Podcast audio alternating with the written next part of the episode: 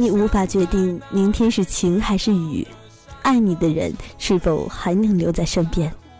你此刻的坚持能换来什么？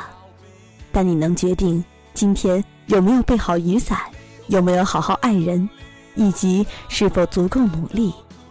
永远不要只看见前方路途遥远，而忘了自己坚持多久才走到这里。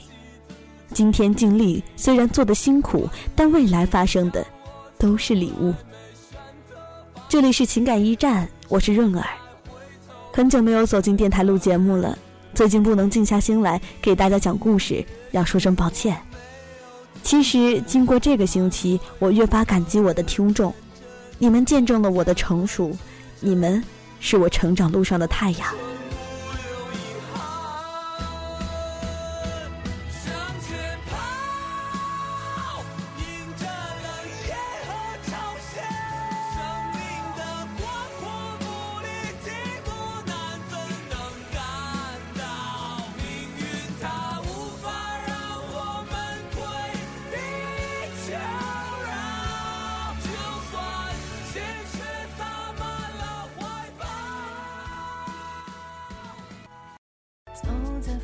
中，今天阳光突然好温柔。接下来给你们讲故事。愿你变成自己喜欢的样子。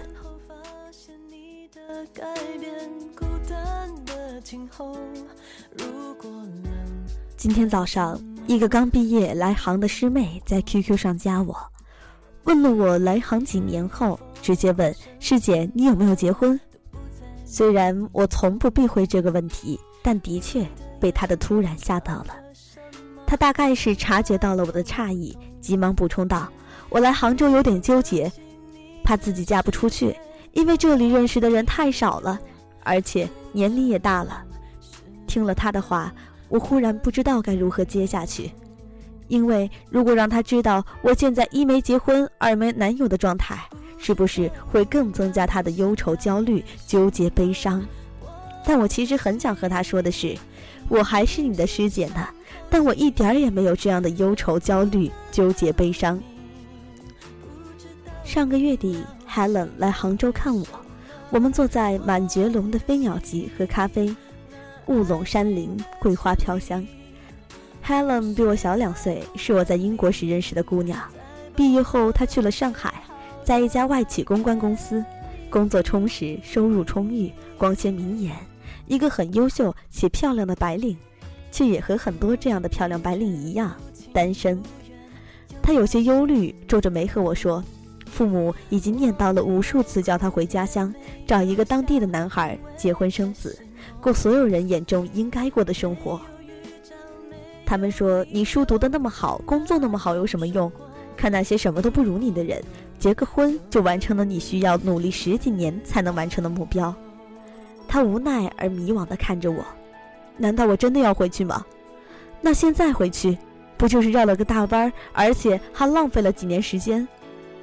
我看着他说：“怎么连你也犯糊涂了？你在外面的这些年，就是为了找人结婚吗？这几年的经历，难道没让你自己变得越来越好了吗？”说完这话。我自己倒先笑了，小我两岁的 Helen，还有这个可能小我三岁的师妹，其实就在两三年前，自己未尝不也是他们这样充满矛盾、纠结和迷茫。在这个初来乍到、没有任何朋友和同学的城市，努力找寻新的圈子，结识新的朋友，甚至勉强自己去做一些自己并不喜欢的事情，参加完全格格不入的活动，当然。结果也可想而知。记得去年参加公司里的一个培训，给我们上课的老师是台湾人，一口可爱的台湾腔，讲课讲着讲着就提到他新婚的妻子，一脸的幸福甜蜜。后来我们知道，这个老师三十五岁，而他的妻子和他一样年纪，大家都感叹台湾人结婚真晚。那老师一脸奇怪，结婚有时间的规定吗？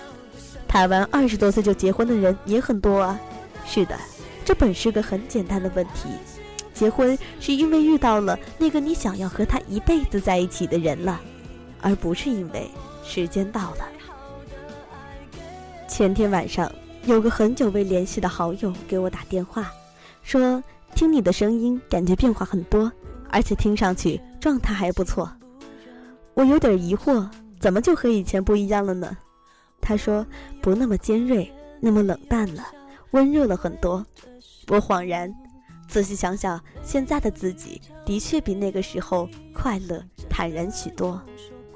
现在回想起来，当时想要找一个合适的人就结婚的想法，着实有些可笑。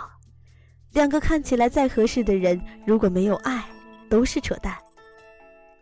前几天逛书店，看到吴淡如的一本新书，《没有在一起也好》，因为这个标题，我买了这本书。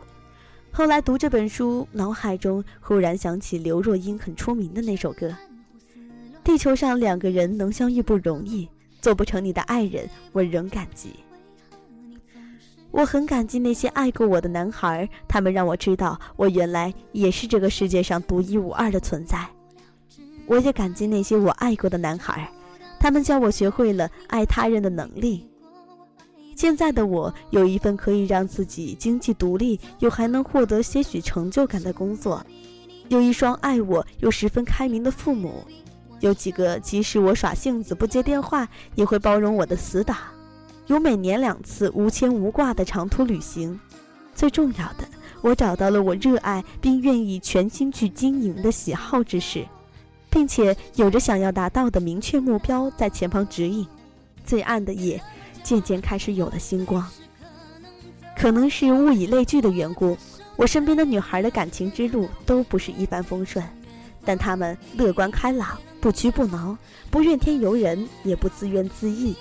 他们会开着玩笑说：“越是没人爱，就越要爱自己。”后来，这些女孩都找到了比她们自己都更爱她们的人。她们从来不会以胜利者的姿势和我说：“你赶紧啊，赶快找一个人啊”之类不负责任的话，因为他们都经历并清楚的知道，在那个人出现之前的磕磕碰碰和艰难险坎，所以他们总是和我说。不要急，不必急，属于你的花自然会开。我在旅行的路上也遇到过很多女孩，她们果敢独立，美丽坚强。虽然无辜又无聊的会被世俗贴上类似“女汉子”“剩女”的标贴，却依然步履轻快，目光清澈，内心坦然，很有些红尘作伴，活得潇潇洒洒，策马奔腾，自享人世繁华的快意恩仇。时光推着我们往前走，公司里的年轻人越来越多，周围人对我的称呼也慢慢从小婉变成了婉姐。其实照镜子的时候，我也会怕，我怕我的眼角有一天忽然就出现细细的皱纹，我怕我的黑眼圈再也推不下去。但是岁月带走的，必然也会用其他方式补偿给你，比如学识，比如阅历。比如那一份淡然和宁静，在我的内心，我依然相信有个人会说：“我喜欢你，才不是因为你外表的模样。”最后，用我很喜欢的女作家毕淑敏的一段话来做结尾：“我喜欢深存感恩之心又独自远行的女人，知道谢父母却不盲从，知道谢天地却不自恋，知道谢朋友却不依赖。”知道谢每一粒种子，每一缕清风，也知道要早起播种和御风而行。不管有没有遇到对的那个人，希望每个女孩都能成为自己喜欢的模样。这一期的情感驿站到这里就要和您说再见了，若儿下期同一时间与您不见不散。